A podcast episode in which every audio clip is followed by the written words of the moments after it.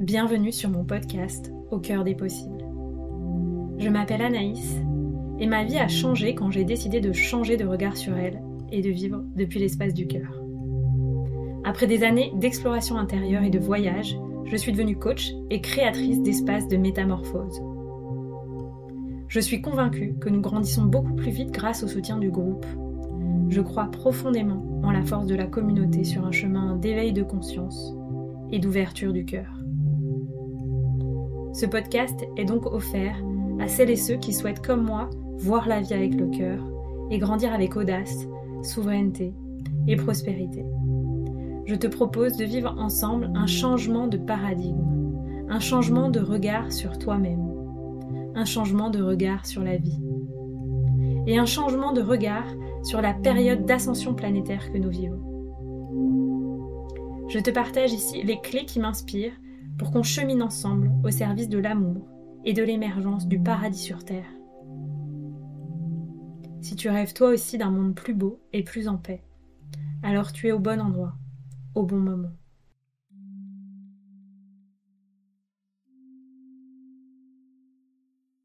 Bonjour à toutes et à tous dans ce nouvel épisode qui est un épisode un peu particulier. C'est euh, le replay d'un live que j'ai eu avec Manon Desmodis où on a parlé vie amoureuse et entrepreneuriat. Manon est coach en amour et elle m'a invitée pour partager mon expérience de euh, ces deux choses qui peuvent paraître parfois un vrai challenge pour euh, un entrepreneur qui se lance, qui est comment avoir une vie personnelle et notamment amoureuse épanouie. Donc j'y ai partagé mon expérience, on y a partagé des clés pour réussir à être épanoui dans tous les domaines de votre vie en tant qu'entrepreneur avec Manon. Et j'en profite pour euh, vous partager une invitation qui commence le 6 mars 2023, le sommet des entrepreneurs de cœur que je lance avec 10 euh, experts absolument formidables et dont les conférences seront accessibles jusqu'à au-delà de la mi-mars à peu près. Donc je vous invite à vous inscrire via le lien en bio. Et euh, si le sommet est déjà passé quand vous écoutez cet épisode, eh bien écoutez l'épisode jusqu'à sa fin parce que j'ai aussi un cadeau pour vous. Je vous embrasse et je vous souhaite un magnifique épisode. Hello, tu es célibataire, tu es entrepreneur et la difficulté d'être en couple est un problème pour toi, ou en tout cas c'est difficile pour toi d'être en couple. Bienvenue, aujourd'hui on va faire ce live avec Anaïs qui va arriver d'ici quelques instants et on va parler euh, de célibat chez les entrepreneurs euh, au féminin, euh, comment faire pour avoir une une, relation en fait, quand on est indépendante, quand on a envie et besoin de, créer de l'amour, mais créer une vie spécifique pour soi-même. Et donc du coup, aujourd'hui, c'est Anaïs qui va euh, venir discuter de ça avec moi dans le cadre du challenge euh, actuel. Ah bah voilà, elle est là, coucou Anaïs. Hop, je te demande juste de me faire une invitation pour, euh, pour participer. Comme ça, je vais pouvoir, voilà, s'y faire. Hop, ça, je vous attends nombreuses. Merci d'être avec nous. C'est canon. Alors, comme vous pouvez voir, moi, j'ai un peu mal à la gorge, je suis un peu malade. Euh, du coup, c'est pas tout simple. Ok, coucou Anaïs, comment tu Coucou Manon. Ça va super bien. Ça va super bien. Bon, tant mieux. Merci beaucoup d'avoir accepté de participer à ce challenge. Merci d'être à mes côtés aujourd'hui. Avec joie, écoute. J'adore euh, parler entrepreneuriat et j'adore parler amour, donc euh, c'est parfait. Bon, bah nickel. Alors, attends, ça fait une drôle de, luminosité chez moi. Voilà. Euh, du coup, écoute, c'est top. Aujourd'hui, on va, on va donc aborder le sujet de rentrer ou oser rentrer en couple, oser s'aventurer dans une histoire d'amour quand on est entrepreneur et qu'on a créé autour de nous toute cette, toute cette indépendance, tout ce cheminement. Euh, je sais que toi, tu accompagnes des entrepreneurs, mais qui sont plutôt sur un chemin euh, de, connaissance de soi, de, développement personnel. Peut-être déjà, tu peux nous contextualiser un petit peu ce que tu fais? Mm. Yes, merci Manon. Euh, et puis merci de m'inviter aussi parce que voilà, tu as lancé l'invitation. J'étais ah ouais, super idée et tout. Donc ravie d'être d'être là avec toi et avec toutes les personnes de ta communauté. Donc moi, je m'appelle Anaïs, euh, je suis coach depuis 2019 et j'accompagne euh, principalement euh, des personnes en fait sur un chemin bah, de reconversion professionnelle ou de développement d'activité entrepreneuriale. Et depuis l'an dernier, parce que je me suis mis à partager en fait aussi des choses sur les relations amoureuses. j'accompagne aussi les gens bah, sur un chemin de, de, relations amoureuses plus saines, soit des gens déjà en couple, soit des gens qui souhaitent rencontrer l'amour.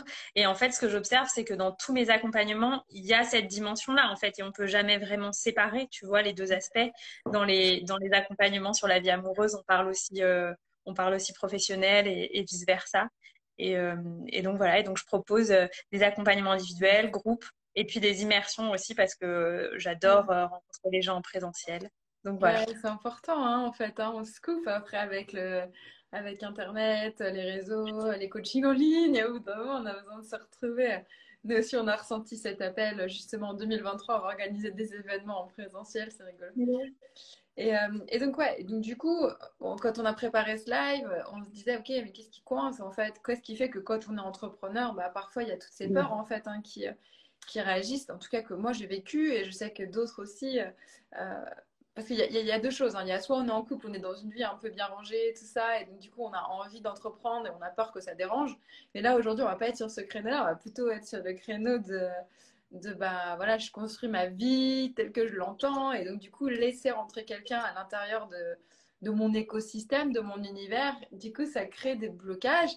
Euh, il y en a plein, euh, il y en a plein plein des blocages comme ça. Comme tu disais, de toute façon, euh, c'est quelque part inséparable, euh, tous les domaines de vie. Mais euh, du coup, quand, euh, quand on est entrepreneur, moi j'ai l'impression qu'il y a, y, a, y, a, il y a ce grand élan d'indépendance et de peur d'être coupé. Tu, tu, tu, tu, as déjà rencontré ça, toi, comme thématique? Ouais, complètement. En fait, ce qui est drôle, c'est que au moment de monter mon activité, en fait, je m'étais déjà fait accompagner par différentes personnes sur l'aspect professionnel et donc je me sentais assez en confiance et j'avais de la clarté sur où j'allais. Par contre, au même moment, je voyais d'énormes difficultés dans ma vie euh, amoureuse. Beaucoup de choses qui bloquaient en fait. Euh, et donc, j'ai choisi de me faire accompagner sur ma vie amoureuse au même moment que je lançais mon activité. Et donc, bah, bien sûr, on évoquait aussi les deux sujets. Néanmoins, euh, j'ai vu à quel point pour moi c'était très difficile. En fait, c'était presque antinomique euh, de mettre toute mon énergie en fait dans ce projet qui était euh, beaucoup de gens disent que leur projet entrepreneurial c'est un peu leur bébé. Et je trouve que ça montre bien la relation un peu euh, qu'on peut avoir parfois avec notre projet. donc moi c'était vraiment ça quoi. J'étais impliquée à 2000% j'étais à fond et, et c'était génial. Et ce que j'ai observé c'est que à ce moment-là en fait je pense qu'énergétiquement même si dans ma tête, en fait, je sentais le besoin de me préparer à une rencontre qui soit différente des rencontres que j'avais fait avant, où il pouvait y avoir de la toxicité, où ça venait pas en fait du bon espace, qui était un espace où moi j'étais équilibrée à l'intérieur de moi. Euh, bah, je pense que euh, cet accompagnement, il m'a permis de me préparer, mais il n'était pas au bon timing euh, pour me permettre de rencontrer quelqu'un. Donc j'ai rencontré quelqu'un presque un an et demi après l'accompagnement, je crois. Mais à un moment justement où en fait j'ai pris une décision à l'été 2021 j'ai pris la décision de me dire, OK, je lève un petit peu le pied professionnellement. Je me suis beaucoup, beaucoup impliquée dans ce projet euh, pendant deux ans. Et là, euh, je m'autorise à un petit peu lever le pied et à euh, kiffer ma vie, à vivre pour moi, et puis on verra. Et bah, en fait, j'ai rencontré mon compagnon un mois après ça, en fait. Tu vois, ça a été assez rapide le temps que je revienne de vacances, etc. Euh, donc, c'est aussi euh, une décision, je crois, que j'ai prise à un moment de pas mettre toute mon énergie et toute ma concentration. Je pense que j'étais assez fermée à autre chose énergétiquement, tu vois, à la rencontre, etc. Même si je voulais parfois m'expliquer le contraire en allant sur des applis de rencontre et tout. Euh, je pense que j'étais pas prête complètement et euh, mon compagnon était pas prêt non plus. Il m'a souvent dit que même si ça avait été deux mois avant, lui de toute façon il n'était pas prêt. Donc euh, et on, vivait dans le même quartier, donc on s'est croisés hein, plein de fois pendant deux ans avant, mais ni lui ni moi n'étions vraiment prêts. Donc j'ai trouvé que c'est aussi des choix en fait. Je pense que c'est ce que tu dis en coaching aussi, mais c'est beaucoup des choix et des décisions. Je crois que j'ai choisi de me préparer en même temps que je lançais mon activité, puis à un moment j'ai choisi de faire de l'espace dans ma vie pour avoir euh, une relation de couple, euh, une vraie relation de couple comme moi je le voulais. Parce que j'aurais pu avoir d'autres relations amoureuses, mais je voulais quelque chose euh, de, plus important, tu vois, quelque chose qui prenne de la place. Et donc, c'est aussi assumer de, donner de la place à ça dans son agenda, ce qui est assez difficile quand on est entrepreneur. Mais oui, complètement. C'est sûr que ça nous fait ça nous demande plein, plein de choses. Mais ouais, dans ce que tu dis, j'entends euh, plein de choses. J'entends le choix conscient où tu te dis, OK, je vais investir sur ma vie amoureuse et donc du coup, je vais prendre ce coaching et tout ça. Et en même temps, euh, cette impossibilité au niveau de ta vie, de ce que ta vie démontre, de, de faire une rencontre, euh, on va dire, sereine, une, rencontre qui te convient vraiment pour partager ta vie. Et c'est le jour où tu le décides aussi dans toutes les parts de toi. Et nous, ça, c'est vraiment ce qu'on rencontre. Hein. On a plein de nanas euh, dans le coaching qui sont célibes, qui euh, montent leur boîte en même temps et tout, et qui euh, ou qui sont avocates, ou qui sont dans des jobs comme ça, très très prenants, on va dire, où ça demande une implication énorme. Et quand, et quand consciemment elles se disent, mais si, je veux rencontrer quelqu'un, donc elles sont à don sur les applis, elles sortent, elles font des meetings et tout, des dates, mais en fait, elles sont pas prêtes. Et quelque part, cette préparation-là à accueillir la bonne personne pour soi, nous, comme on dit, en tout cas, le bon, il n'existe pas en fait. C'est vraiment aller chercher le bon, c'est aller chercher la personne qui te correspond, avec qui tu choisis de construire quelque chose qui est important. Et moi, j'adore ce truc de. Euh, c'était mon. Enfin, vous habitez dans le même quartier. Je crois que je compte plus les voisins qui sont devenus des amoureux depuis, euh, depuis que je fais ce métier parce que parce qu'en fait, et souvent, on va chercher euh, au bout du monde quelque chose qui est juste sous notre nez, en fait. Et il faut juste être prêt à avoir les bonnes lunettes pour le voir. ça te parle, ça? C'est exactement ça, en fait. Euh, je pense qu'en fait, c'est aussi tout un processus. Et ce qu'on s'était dit hein, en échangeant, c'est que, y a, en tout cas d'après moi, il y a une vraie préparation à rencontrer l'amour euh, conscient que l'on peut avoir. Moi, quand même ce que j'observe, c'est que euh, c'est une relation qui est aux antipodes en fait des relations que je pouvais avoir avant, où il y avait euh, vraiment quand même de la toxicité, parfois de la jalousie, vraiment de la dépendance affective. J'avais pris du temps pour me reconstruire moi, pour me rencontrer moi, et puis ensuite, quand j'avais euh, plus de temps et que je me sentais assez en sécurité avec moi et par rapport à tout ce qui pouvait se jouer dans ma vie, j'ai vraiment choisi de ramener encore plus de conscience dans ma vie amoureuse au-delà du chemin que j'avais fait moi. Et en fait, beaucoup de gens font un chemin de développement personnel, mais ils prennent pas conscience qu'il y a aussi un chemin de développement relationnel presque euh, pour être vraiment, en fait, pour construire des relations différentes avec les personnes qui nous entourent et encore plus pour ce qui s'agit de l'amour, je trouve, en fait. Euh.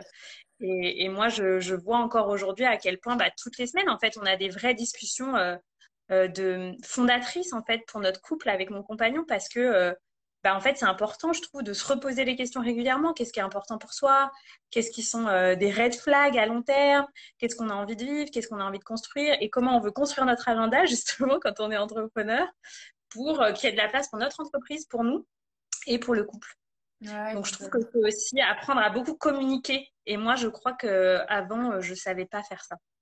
Bah, Ouais, moi, ce qui me parle dans ce que tu dis, c'est ce chemin-là. Tu vois, là, je discutais encore avec euh, une, euh, une, de mes abonnées sur Instagram, là, il y a une heure, qui voulait prendre justement une séance découverte, une power session, tu sais, vraiment pour rejoindre l'accompagnement, et qu'hésitait. Elle me dit, mais parce que moi, j'ai déjà ma psy, j'ai déjà euh, plein de choses, et j'ai surtout envie de le faire toute seule, c'est ma vie amoureuse, ça me concerne, etc. Et on manque encore un peu d'éducation sur le fait que si l'amour, c'est naturel, le couple, ça l'est beaucoup moins en fait. Le couple, ça s'apprend.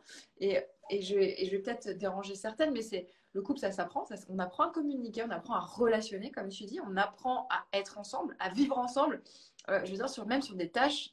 Euh, je vais parler des, je vais dire des gros mots, mais sur le ménage, sur euh, l'éducation des enfants, sur les tâches ingrates du quotidien. En fait, tout ça, ça s'apprend. Et, et, nous, on a été élevés sous un, une égide euh, de, euh, de, prendre en charge, etc. Aujourd'hui, il y a beaucoup d'études sociologiques qui démontrent que en fait, les petites filles sont élevées comme ça, d'accord, à prendre en charge la maison, le foyer, tout ça. Et même si on peut trouver du bonheur en faisant ça, moi j'étais mère au foyer. Hein. J'étais mère au foyer pendant deux ans et demi.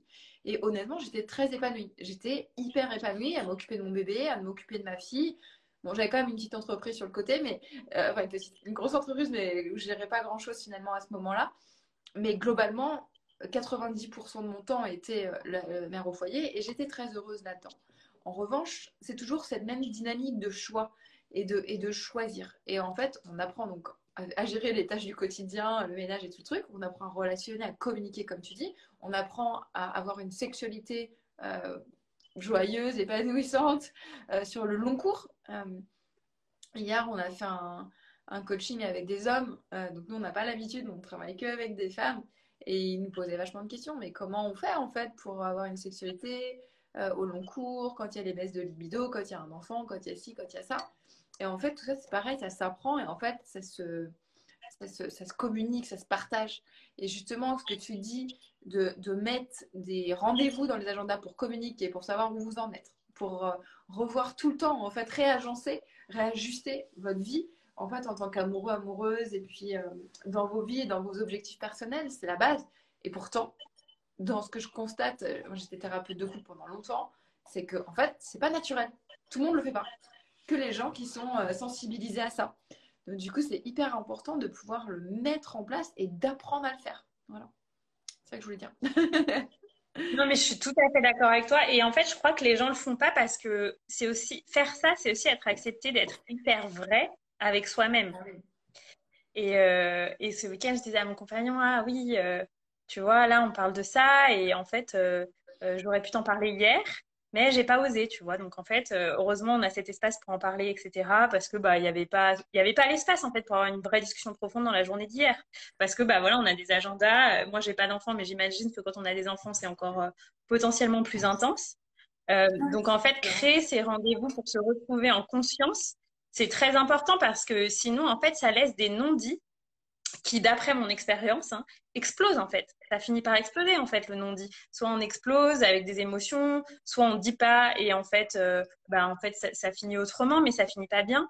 Alors qu'en fait, si on a une personne qui est assez responsable et adulte face à nous, bah, on peut avoir une discussion euh, très constructive et très positive pour le couple. En fait, on devient euh, une entité solidaire en fait à l'écoute de l'autre et on voit ce qu'on peut mettre en place. Ça vient pas forcément tout de suite, mais au moins un espace où on peut s'entendre chacun euh, s'écouter et avancer ensemble en fait parce que parce que je trouve que le plus dur dans le couple c'est euh, c'est d'avancer ensemble dans la même direction sur le long terme comme tu dis parce que bah voilà on change on change tous les jours. Et en fait parfois hop on va là et parfois on va là. Et bah du coup comment on fait pour vivre ensemble si euh, tu vois on va pas du tout dans la même direction? Donc je trouve que ces espaces ils permettent de ramener une direction commune tu vois et des espaces communs. Complètement. En fait c'est vrai ce que tu dis c'est que le le truc, c'est que c'est difficile déjà, même nous-mêmes, de nous comprendre, de se comprendre soi. Et en plus, quand on a une entreprise, et ça, euh, je pense que 100% des entrepreneurs le diront, euh, c'est un, un, miroir grossissant notre boîte. C'est-à-dire que si toi tu vas bien, que tu es aligné, que tout, machin, bah, ton, ta boîte à cartonne, euh, machin, le jour où, as, où ça va moins bien à l'intérieur, bah, du coup, tu vas avoir des manques se créer et tout ça. Et, parfois, on s'aperçoit aussi en tant qu'entrepreneur que tu as besoin de faire ce travail interne qui n'a absolument rien à voir avec des techniques marketing, de vente ou je sais pas quoi, mais qui est plus par rapport à toi et de chercher les inconvénients à aller vers tes objectifs personnels. Enfin, professionnels, mais aller voir les inconvénients personnels de tout ça. Et en couple, c'est la même chose, c'est un autre miroir grossissant. Et en fait, du coup, bah, quand tu as un enfant ou plusieurs, quand tu as un mec ou une nana, quand tu as une boîte, et ben en fait, tu as des miroirs grossissants partout dans, ton, dans ta maison. Et du coup, parfois, c'est hyper challenging. Et pour les femmes qui sont euh, entrepreneurs, si elles sont maman solo et tout ça, et, et, rajouter un miroir, bah, c'est douloureux parfois. Et on se dit, mais est-ce que je vais pouvoir l'assumer? Est-ce que je vais pouvoir le gérer déjà sur du court terme? Et après, rencontrer quelqu'un, encore, c'est presque le plus facile, tu vois. Pour, euh, même si pour certaines, je sais que c'est difficile. C'est ce que tu disais, tu as mis un an et demi à rencontrer une personne avec qui tu avais envie de t'investir. C'est quand même long. Ça, ça prend, quand même un temps conséquent. En revanche, euh, la partie euh, la plus euh, challengeante, on va dire, c'est construire et bâtir cette relation. Donc parfois, bah oui, on met des barrières à rencontrer quelqu'un en se disant, bah oui, mais après, la deuxième partie du challenge va arriver, donc je préfère pas, je préfère pas me risquer, je préfère pas me risquer à ça. Et ça, on a du mal à le conscientiser. Ouais, c'est très très vrai ce que tu dis. Je trouve que euh, c'est presque en effet deux, deux, dimensions différentes en fait. Et euh, parce que ça nécessite un engagement. Mais moi, ce, que, ce sur quoi j'ai beaucoup, je pense, euh, évolué et même pendant la relation, c'est que ça m'impliquait. En fait, quand on est entrepreneur, on est quand même assez dans une énergie yang, etc. Même quand on essaye d'équilibrer, d'être aussi dans une énergie féminine. Mais on est quelqu'un en général qui est assez autonome, qui aime beaucoup sa liberté, comme tu disais au début du live. Euh, on est presque sur-autonome, en fait. Et donc, c'est euh, au-delà de la, relation client, en fait, euh, investir dans des relations qui peuvent prendre beaucoup de temps, c'est pas forcément un réflexe, et encore plus quand c'est amoureux. Et donc, moi, ce que j'ai beaucoup appris, en fait, ces dernières années, et dans le cadre de la relation, c'est d'apprendre à recevoir, en fait. Euh, parce qu'en tant qu'entrepreneur, on est très habitué à donner, à donner à ses clients, à donner aux personnes avec qui on collabore, avec qui on travaille, etc., aux personnes de notre équipe. Et en fait, apprendre à recevoir, euh, ça a été moi un grand challenge vraiment presque toute la première année de ma relation en fait. De me dire que j'avais le droit de recevoir de l'aide, de me dire que j'avais le droit d'avoir une présence euh, vraiment soutenante avec moi, qui soit pas quelqu'un de mon équipe, mais qui soit quelqu'un qui est juste là pour m'écouter, pour me soutenir par rapport à ce que je vis, voilà, quelqu'un qui, peut me rendre des services, euh, quelqu'un avec qui. C'était vraiment, en fait, euh, de, me connecter au recevoir. Et je pense que c'est aussi quelque chose qui se ressent, comme tu disais, bah, ensuite dans l'entreprise. Parce qu'en fait, quand énergétiquement, on s'autorise à recevoir beaucoup plus dans sa vie privée que ce qu'on s'autorise à recevoir avant, euh, ça a aussi un impact en fait sur notre entreprise, sur nos clients, etc. On peut passer des caps en fait en termes de business. Et pour moi, ça, ça a été ouais, de, de, de, de, connecter beaucoup avec ma petite fille, avec mes blessures, de me dire que j'étais en sécurité de recevoir mmh. et que j'avais pas besoin de me sentir redevable et qu'il y aurait pas de manipulation après, etc. Euh, comme peut-être des choses inconscientes que j'avais pu vivre enfant ou dans d'autres relations, tu vois. Ah Donc, euh, je sais pas toi si tu des, si il y a des choses que tu as observées qui débloquent en fait euh, la capacité à accueillir quelqu'un quand on est entrepreneur. Mais moi, je sais que c'est beaucoup ce que j'ai travaillé en fait, accueillir le recevoir. Bah ouais, merci de partager ça parce que je pense que ça, c'est une grande, grande, grande euh, euh, souffrance, en tout cas euh, de ce que j'ai pu observer. C'est-à-dire qu'il y a ce côté aussi où on va plutôt chercher dans les relations bah, que tu as pu vivre précédemment aussi, tu vois, à, plaire pour être aimé, du coup, plutôt à être dans, dans, dans la contorsion de soi, j'ai envie de dire, pour pouvoir justement créer cette relation. Et du coup, bah euh, je vais créer, je vais donner, donner, donner, donner, donner pour pouvoir recevoir très peu en fait. Et du coup, le moment où en fait vraiment on me donne de manière presque inconditionnelle, du coup, j'ai pas l'habitude et j'ai l'impression que c'est toxique pour moi. Et, et même, j'ai envie de dire, on va parfois même créer des relations toxiques, alors que le mec n'est pas forcément toxique hein, du tout, dans, cette, mmh. dans cet espace-là.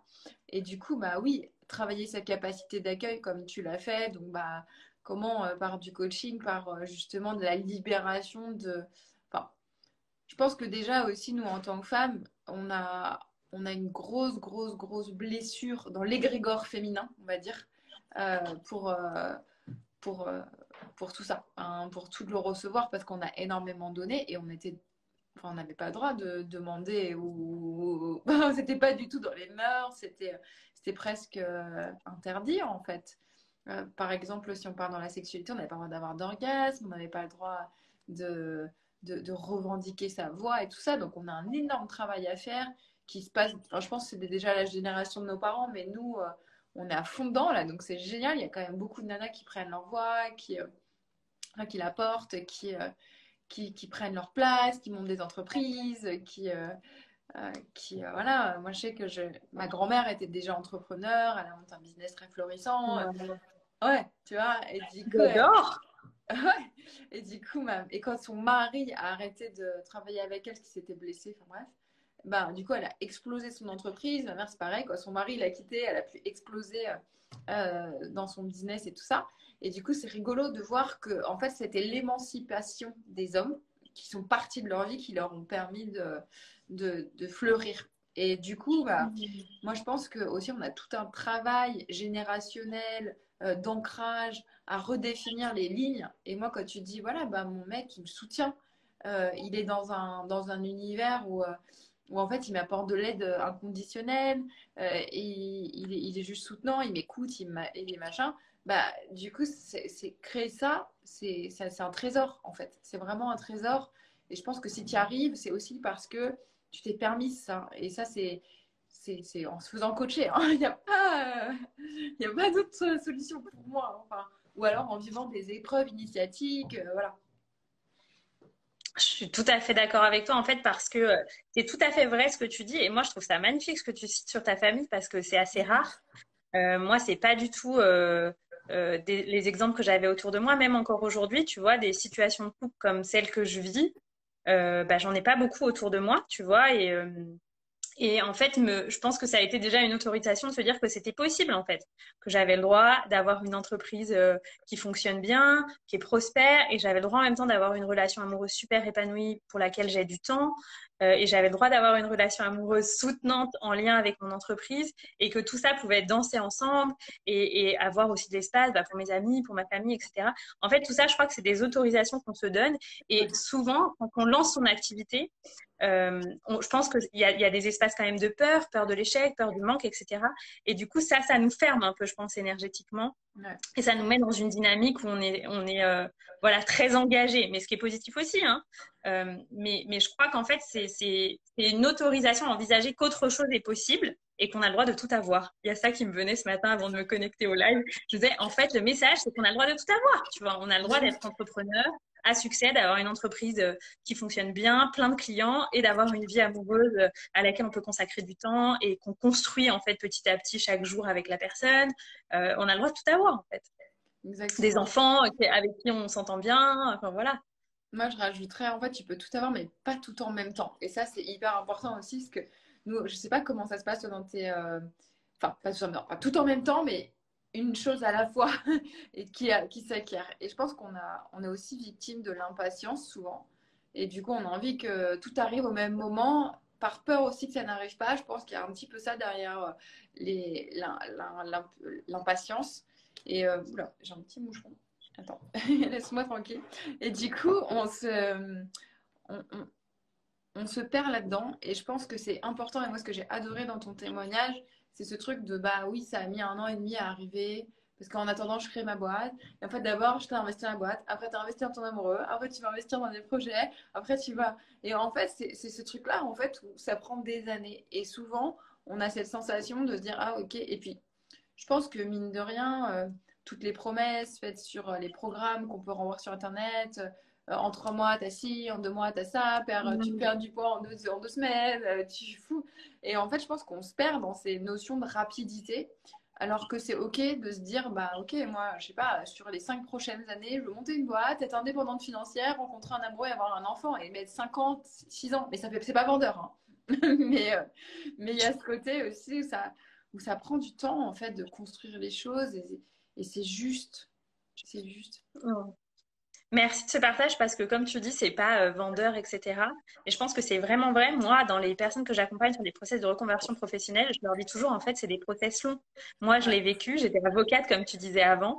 Donc, euh, je, je, sais ce que c'est, en fait, un process de reconversion professionnelle. Je sais que c'est long. Donc, on va au rythme, en fait, des personnes. Et pour la rencontre amoureuse, personnellement, je pense que c'est pareil parce qu'en fait, on a tout un, en fait, tout un système de croyances, comme tu disais, à renverser pour se rendre compte qu'on peut complètement redéfinir nos relations amoureuses, mais ça va à l'encontre de tout ce qu'on reçoit au quotidien, dans les films, dans les chansons, dans les livres, etc.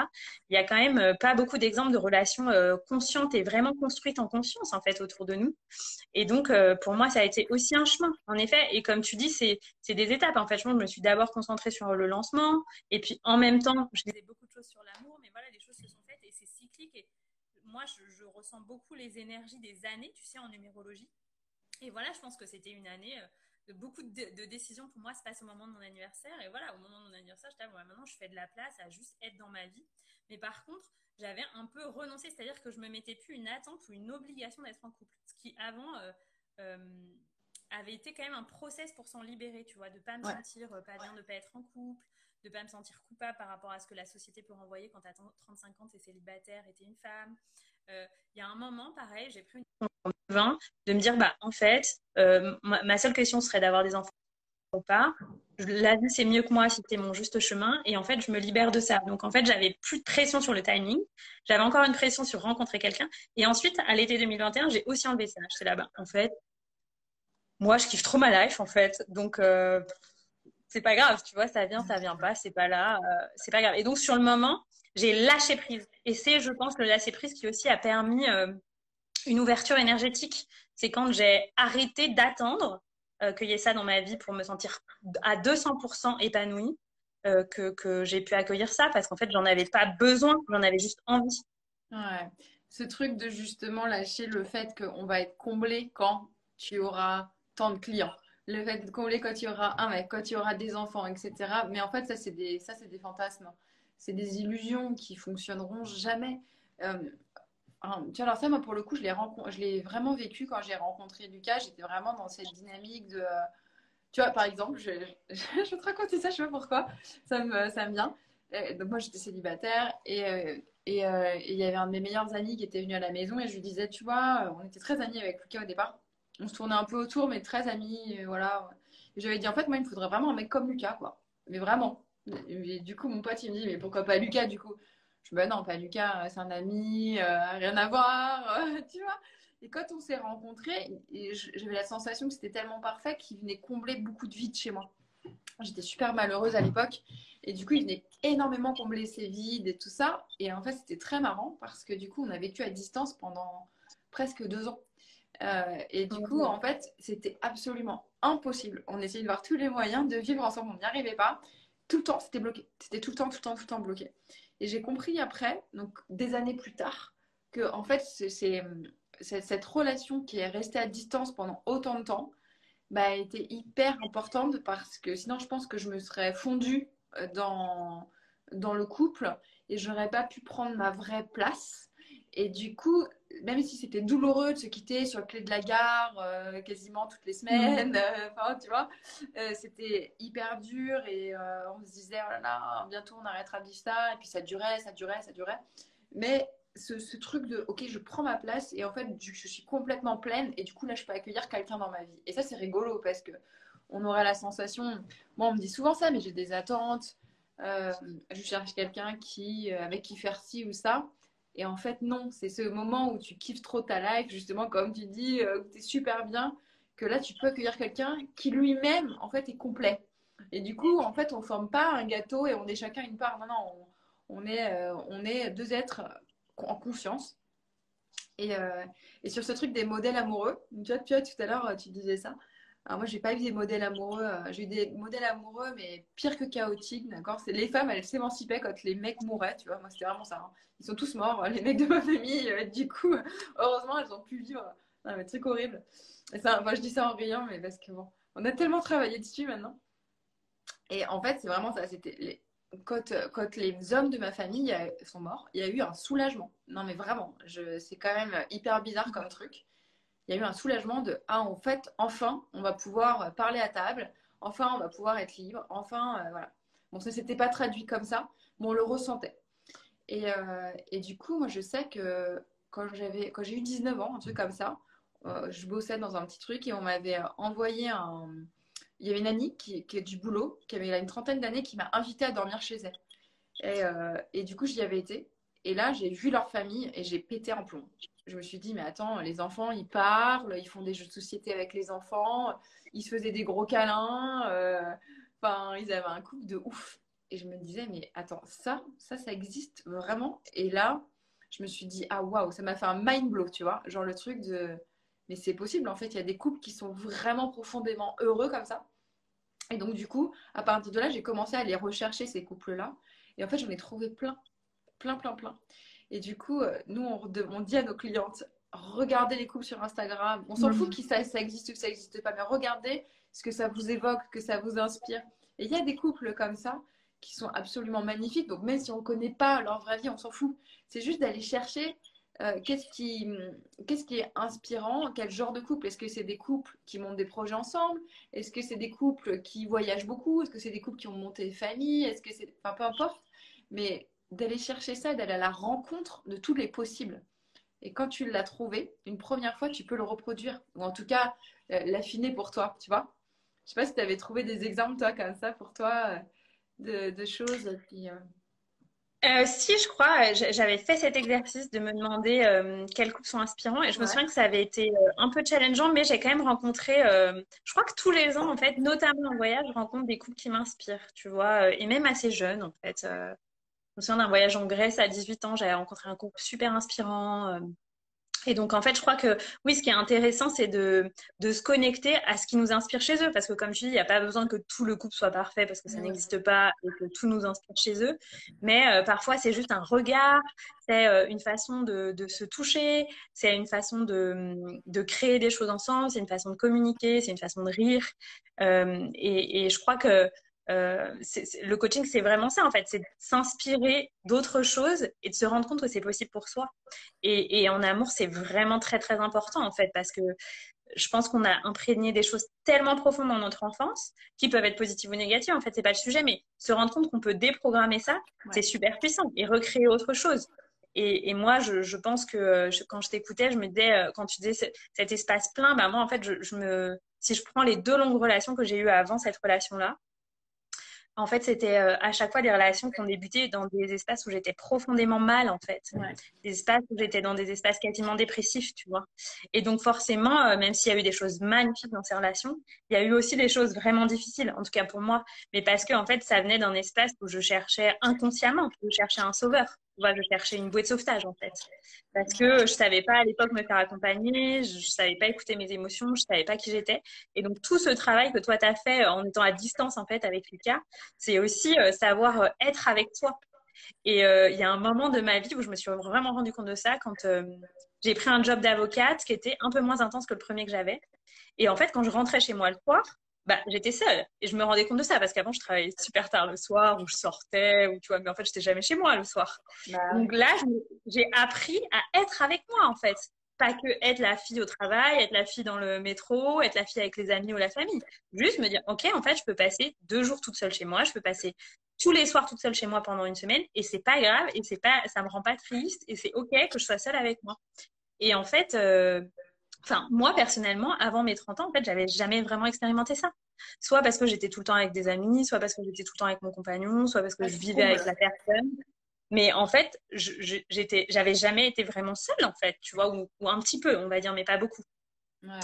Et, euh, et, et, et, je trouve que ça, c'est euh, c'est une fondation, en fait. Se dire qu'on peut se sentir en sécurité avec soi-même, c'est la base, en fait. Parce que du coup, on va plus chercher un, un Enfin, c'est le, premier step pour ne plus chercher à combler le manque, en fait. Mm. Avec qui que ce soit. Parce qu'on peut combler le manque avec plein d'amis, avec euh, la télé, avec des séries, avec. Euh, oui, c'est expérimenter ce truc de justement laisser le silence dans la maison, être avec un petit carnet, pas, pas se, se, tomber dans le puits Instagram, euh, tu vois. Et, même si ça arrive quelques minutes, c'est se dire, ok, non, mais là, je suis juste là, en fait. Et justement, mm. éteindre la télé, éteindre, juste laisser un peu de musique, pourquoi pas. Euh, mais pas être avec un podcast, pas être juste être dans sa tête. Et, euh, et c'est vrai que ça, c'est expérimenté et c'est génial. Et moi, je sais que j'ai besoin de ces moments-là, même en couple. Et, euh, et, du coup, tu vois, moi, je pars régulièrement avec la petite, Lucas reste seule ici. moi, j'ai besoin d'espace quasi quotidien à la maison où il n'y a personne dans la maison. et du coup, bah, on met des choses en place pour ça. Et même si c'est pas, par exemple, ça fait partie des discussions houleuses de mais attends, tu peux me virer de la maison, machin. Bah oui, mais moi j'ai besoin de ces espaces-là, donc comment on les crée? Et voilà, c'est bête, mais par exemple, il part plutôt au sport, ça me laisse une heure, euh, ça me laisse une heure tranquille. Euh, euh, quand la petite elle est à l'école ou des choses comme ça en fait. Et du coup, c'est c'est indispensable d'avoir ces moments avec soi et particulièrement quand on crée des entreprises parce que c'est les moments où on va être le plus créatif de, en, contemplation en fait de notre propre univers. Mhm. Ouais. merci beaucoup d'être venu. Je crois qu'il me semble que tu dois partir à, à 45. Yes, j'ai un rendez-vous, ouais. J'ai un rendez-vous client justement avec une, une personne sur le, euh, qui, que j'accompagne sur ces deux aspects-là, en fait, le pro et le perso. Et c'est drôle parce qu'elle elle m'a dit il n'y a pas très longtemps, j'ai du mal à assumer que je veux vraiment travailler sur la, ma vie amoureuse avec soi. donc je dis, moi, c'est Mais c'est drôle, hein, comme juste ça, c'est une autorisation. Donc euh, merci à toi aussi de, bah, de vraiment partager sur ça pour montrer aux gens qu'en en fait, on peut s'autoriser à être accompagné euh, pour euh, changer sa vie amoureuse, en fait. Ouais. En fait, il y a vraiment cette. Mais je, mais je, le constate de plus en plus. Je le savais déjà. Mais là, je, en ce moment, on, la vie me montre que c'est vraiment ça qu'en fait, on, comme tu dis, on ne s'autorise pas à travailler sur sa vie amoureuse parce que c'est censé être normal.